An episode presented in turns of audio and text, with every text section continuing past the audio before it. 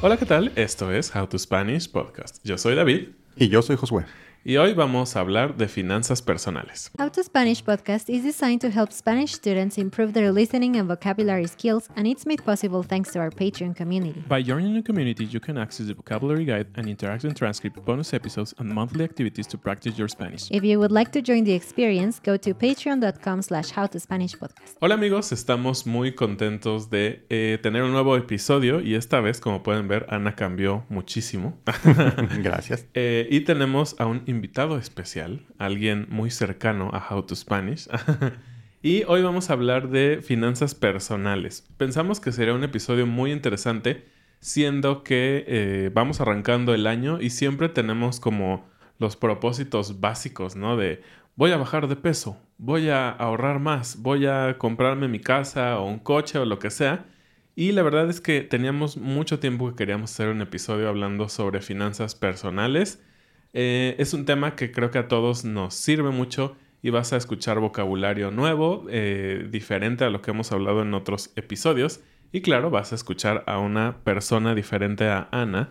Entonces va a ser un reto interesante este episodio. Entonces, ahora sí, Josué, señor Josué, licenciado, ingeniero, díganos, ¿quién eres? ¿Por qué estás aquí? ¿A qué te dedicas? Estoy aquí porque fui invitado. Exactamente. No. Ahora sí. Eh, bueno, soy licenciado, en efecto, licenciado en finanzas.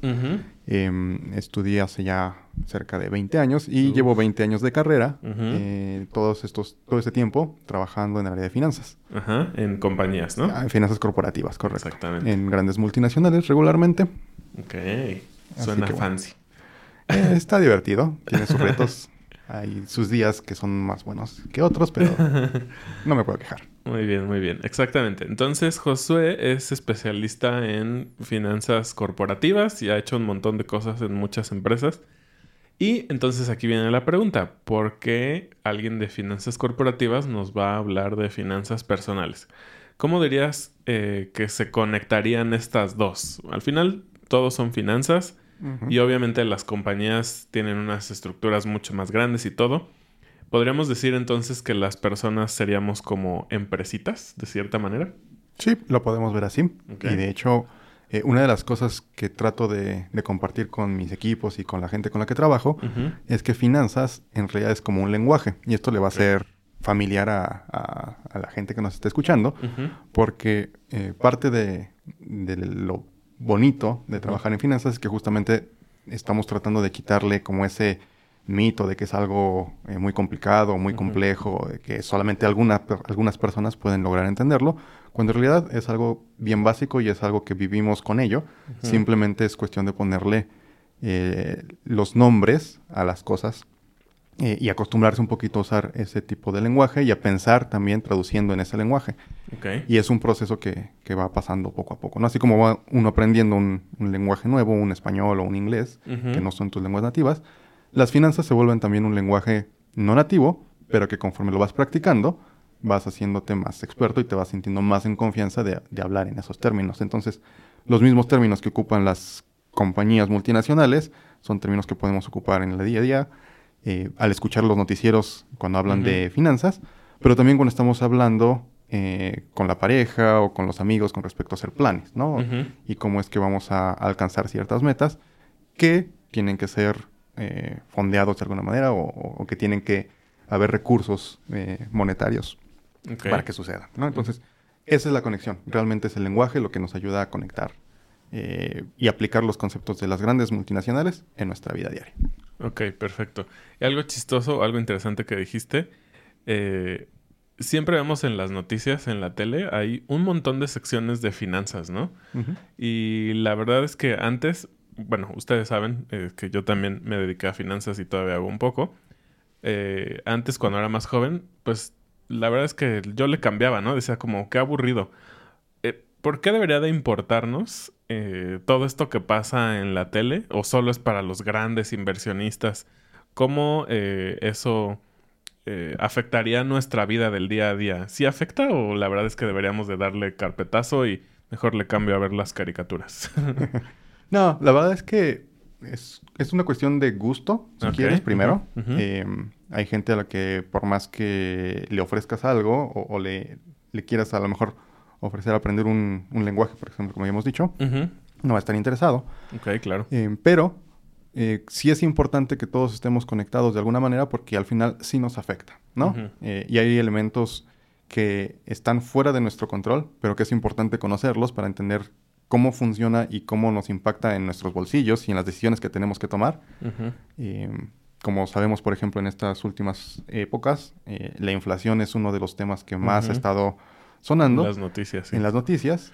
Y eso, bueno, definitivamente nos impacta en el bolsillo porque cada vez podemos comprar menos cosas y el carrito se ve menos lleno y sigues pagando lo, mismo, o más. Entonces, ese, por ejemplo, es un concepto que es importante estar atento porque esto te permite ser más cuidadoso y entonces sabes que a lo mejor los lujitos que te dabas antes tienes que espaciarlos más o empezás a tomar otro tipo de decisiones para asegurarte que puedas cubrir siempre las, las necesidades fundamentales y que también estés al tanto de cuándo a lo mejor va a ser un mejor momento para obtener una mejor tasa de interés para sacar tu coche o tu casa.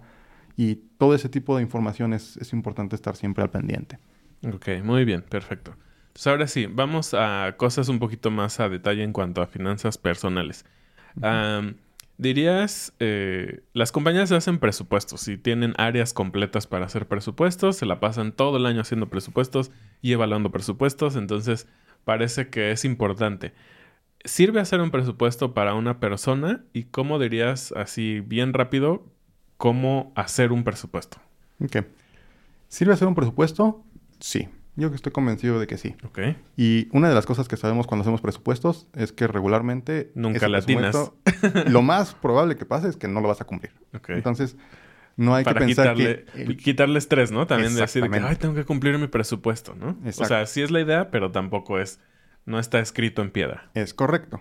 Ahora, ¿por qué es importante? Y también si pensamos a lo mejor en este contexto de, de los... Eh, de los buenos deseos de, inicio de año, tú puedes pensar en, bueno, yo quiero ir al gimnasio, ¿no? Y a lo mejor es una buena idea eh, o quiero comer más saludable.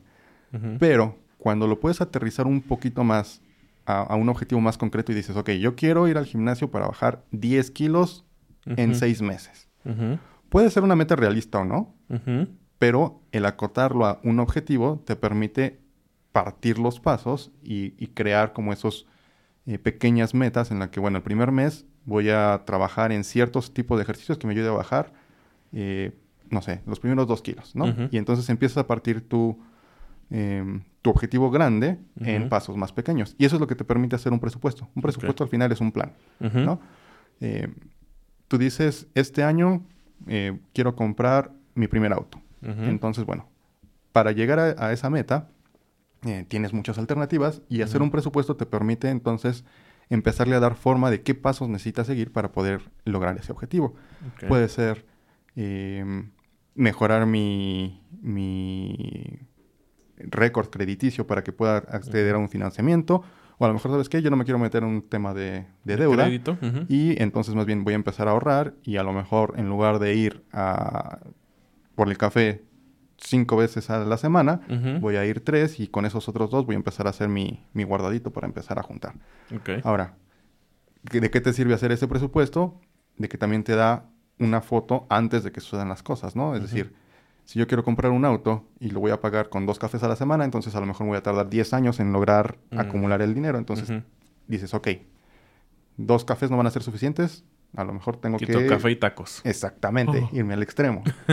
Entonces, es lo que te permite hacer un presupuesto. Tener una foto antes de que inicie el año, por ejemplo, eh, que te permita saber cuáles son tus necesidades, balancear cuáles son tus ingresos y si es que necesitas a lo mejor un segundo ingreso o que necesitas reducir tus gastos para que puedas lograr ese objetivo que estás buscando. Ok. Entonces, ahora sí, ¿cómo haríamos un presupuesto así muy rápido? Ingresos menos gastos proyectados y ya, o... Sí, si lo queremos ver muy sencillo, esa es básicamente una buena forma de ver un presupuesto. Em, primero tienes que eh, entender cuáles son tus ingresos y tus gastos, ¿no? Los ingresos es mucho más fácil porque regularmente solamente tenemos uno o dos ingresos. Y te caen muy claro. más, bueno, a la mayoría de las personas si trabajan en una oficina, cada mes o cada 15, días, te pagan cierto monto y casi siempre vas a mantenerte muy estable, ¿no? Y si tienes un negocio, sabes que a lo mejor tiene ciertas fluctuaciones, entonces sabes que algunos meses son más altos, son más buenos que otros. Y ese tipo de cosas, ponerlas en un papel. un papel, te ayuda para saber que el día o el mes que tienes más, no te lo puedes gastar todo porque también tienes que ahorrar. Ahorrar para cuando vienen las épocas de vacas flacas. ok. Ahora, eh, en cuanto a los... Em, a los gastos, es importante también hacer algunas distinciones de cuáles son los gastos, eh, digamos, más básicos o de cuáles son esos gastos que, que no puedes dejar de hacer porque son una necesidad eh, elemental. Como diríamos, como qué, como comer, la renta o la hipoteca. Exactamente, comer, vestir, tener donde dormir, o sea, tu, tu casa. Tal vez para algunas personas el transporte, ¿no? Si no tienes Seguramente acceso a transporte público, tienes que tener un auto y gasolina y... Es correcto. Entonces, hay, hay gastos que son necesarios. Ahora, dentro de esos gastos necesarios, puedes hacer una distinción de, bueno, comer, sí. Puedo comer en los restaurantes más caros todos los días. Todos los días, O a lo mejor pues, puedo comer en una fondita o tengo que comer en casa porque pues... No alcanza. No alcanza para más. Y es justamente este proceso de pensar con los ingresos que tengo y las necesidades que tengo, cómo puedo hacer que las dos conecten, ¿no? Entonces, reconocer que hay esos gastos em, básicos y priorizarlos. Después también reconocer que tenemos objetivos, ¿no? Hablábamos de, a lo mejor quiero una eh, casa. Una casa, o si ya soy papá y estoy teniendo a mi pequeño, quiero empezar a ahorrar para la universidad, la, universidad o la escuela. Entonces, es importante también tener en cuenta todos esos gastos que son quizá un poquito más eh, negociables, no son tan... Eh, al día 15 tengo que hacer este pago, ¿no? Entonces es importante saber esas metas de largo plazo para que también dentro del presupuesto veamos que esos, esos egresos tenemos que cubrirlos. Eh, y, y, básicamente también pensar un poco en, en cómo adelantarse a esas necesidades futuras, ¿no? Ok. Em, y, por ejemplo, ya estamos hablando así cosas muy concretas, ¿no? Que creo que es lo que a todos nos, nos funcionan. digamos, ya sé, gano 10 mil y me voy a gastar 5 mil entre comida y lo que sea. Digamos, mis básicos y tengo mis proyectos, ¿no? Digamos, quiero irme de vacaciones, quiero comprar un coche, quiero este, comprar la casa. ¿Recomendarías eso, dejarlo en el banco, abrir una cuenta, meterlo en un colchón, en una bolsita aparte. Prácticamente, ¿qué, es, ¿qué sería lo mejor? Porque a lo mejor lo estoy haciendo mi, mi presupuesto en papel o en, un, en una hoja de cálculo en Excel. Pero si veo en mi cuenta todo el dinero, puede ser fácil como decir, pues ya no sé ni para qué era esto, ¿no? Me lo gasto. Entonces, ¿qué recomendarías ahí ya en términos prácticos? ¿Qué hacer con esos apartados, digamos? Ok. Em, creo que es importante uno conocerse. La verdad es que en esta parte de las finanzas em, no es que una, una solución le funcione a todo el mundo, ¿no?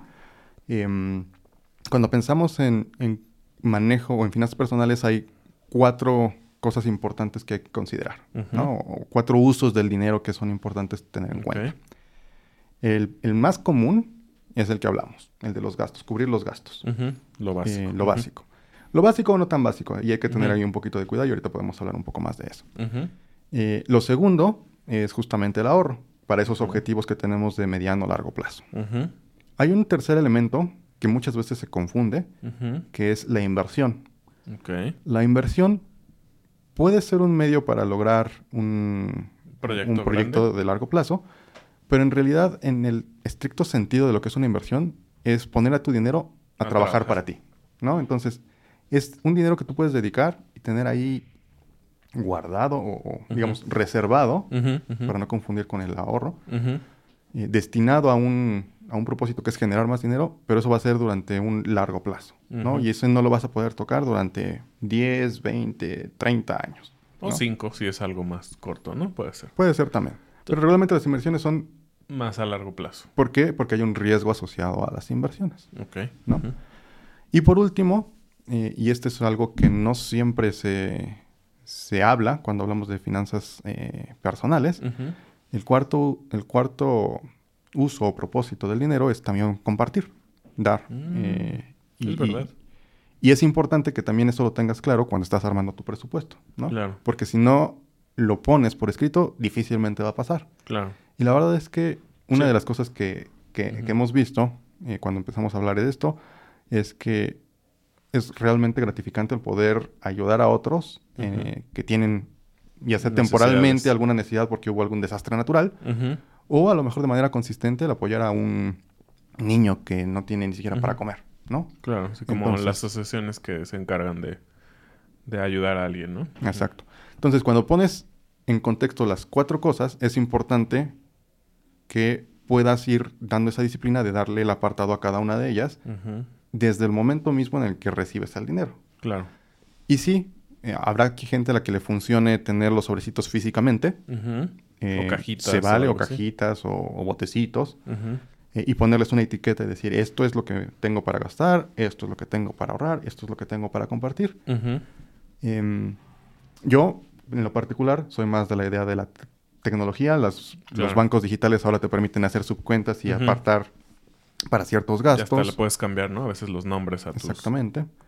Eh, eh, para el caso de las inversiones, bueno, tener como muy claro cuáles son las inversiones de mediano plazo versus las de largo plazo eh, y manejar como un portafolio diversificado, ¿no? Ese es otro tema que, que van a escuchar de Sí, repente en finanzas que podemos hablar en, en otra ocasión. Pero bueno, creo que ahí depende mucho de, de la personalidad y de las necesidades y de cómo te sientas tú confortable, pero sí con esa disciplina de que puedas dedicar ciertos recursos a cada una de las cosas para mantener un buen balance y que no todo se vaya a las compras. Las compras, exacto. Mm, muy interesante. Muy bien. Y, y, bueno, prácticamente tocamos ahí un tema que yo quería este, hablar, que es, pues sí, ahorrar contra gastar todo. Pues sí, no, no es muy sabio gastar todo, ¿no? Y la verdad es que es un tema bastante común. Mucha gente, eh, sobre todo creo que empezando tu vida profesional o tu vida, no, no diría profesional, tu vida económicamente activa, todos cometemos ese error, o muchos. Habrá gente muy eh, disciplinada desde el principio que empiezas a ganar dinero y empiezas a gastar y a pagar con tarjeta y de repente te das cuenta que estás bien endeudado, ¿no? Pero, pero bueno. Y ahorita hablábamos sobre, eh, sobre el tema de ahorro o inversión. Es una distinción muy interesante porque la verdad es que, como dices, se confunden mucho o se dan como por igual. Eh, entonces, hablemos un poquito de eso. Todavía tenemos unos minutitos. ¿Cómo, cómo recomendarías eh, o qué parte de, de lo que estamos ganando? Sé que hay ahí algunas reglas y los gurús de las finanzas te dan algunos porcentajes. ¿Cuánto deberíamos de estar ahorrando de nuestro ingreso? Mira, de vuelta es, es Sí, una sí, es muy respuesta... subjetivo, ¿no? Pero, eh, depende mucho de las realidades.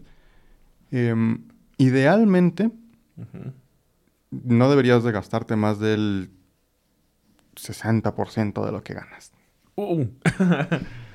¿Por qué? Porque Ajá. en ese 40 justamente deberías de estar pensando en cómo, em, cómo hacer Ahor- que el dinero trabaje para ti a invertir largo plazo, cómo ayudar, hacer que esas, eh, que esas, exactamente, las tres cosas que hablamos. Oh, wow.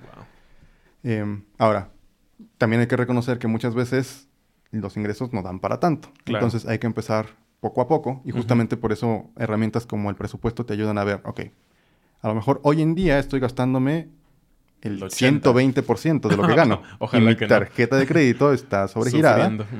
Y esa es una, eh, esa es un- una realidad que, que a mucha gente le pasa y es, Sí, y es sí. importante hablarlo. Y es momento de decir, eh, eh, Para paremos. los gastos. Lo primero que tengo que hacer es que mis gastos sean al menos un 90% de lo que gano para que con ese 10 empiece a bajarle a la deuda. Estar tablas, decimos en español mexicano. Porque esas deudas regularmente, sobre todo si son tarjetas de crédito, te cobran Tienen intereses carísimos. bestia, Entonces sí. te vuelves un esclavo de la tarjeta de crédito antes de que te des cuenta. Entonces, depende mucho del punto de partida, del nivel de ingresos y del nivel de gastos con el que estés hoy. Entonces, lo ideal es que vayas haciendo una, una progresión, que vayas avanzando paulatinamente, Hasta un 60-40 más o menos. idealmente, ¿no? Ok. Bueno, eso es... Sí, lo que dicen así como lo muy ideal, ¿no? Y ahora, eh, eh, este tema de invertir, yo sé que es muchísimo, muy amplio. Eh, hay, hay una regla, ¿no? Que, que dice no poner todos los huevos en la misma canasta, ¿no? Y nos referimos a riesgo. Ah, actualmente, hoy que estamos empezando 2024, ¿cuáles serían tus recomendaciones rápidas si alguien quiere empezar a invertir? hmm, Sé que es este difícil y que por culturas y por los países donde nos escuchan va a ser súper diferente, pero creo que hay algunas generalidades que podríamos seguir eh, y ah, quizá buscar información, obviamente. Creo que es un punto muy importante en el tema de inversiones. eh, antes que empieces a soltar tu dinero a lugares extraños que tal vez te van a ofrecer mucho rendimiento, investigar que sea real y todo esto. Pero ¿cuáles dirías así como reglas muy básicas para empezar a invertir en este año? Mira, es bien complicado y ahí hay que hacer un disclaimer. Sí, este, una aclaración. Una aclaración. Ujú. Eh, que esto no es un- Sí, claro, una no, no. consultoría ¿no? Eh, financiera, sino que más bien, eh, justamente, primero es hacer su cuenta propia y de ahí empezar a determinar cuánto es lo que podemos invertir. Eh, quizá como la única regla universal que yo podría decir que es una inversión segura es invertir en ti mismo, ¿no? Esa inversión en ti... Suena a, a comercial de televisión.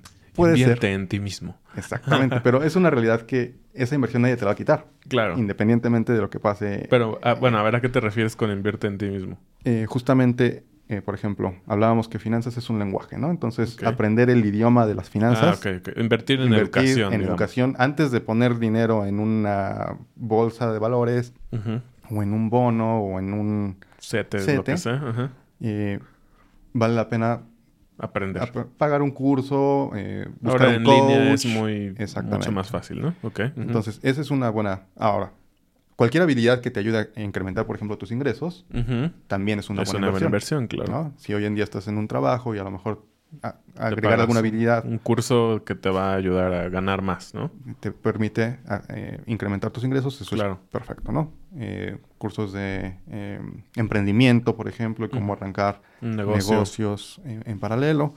Todo ese tipo de inversiones en ti son muy buenas, buenas, inversiones, claro.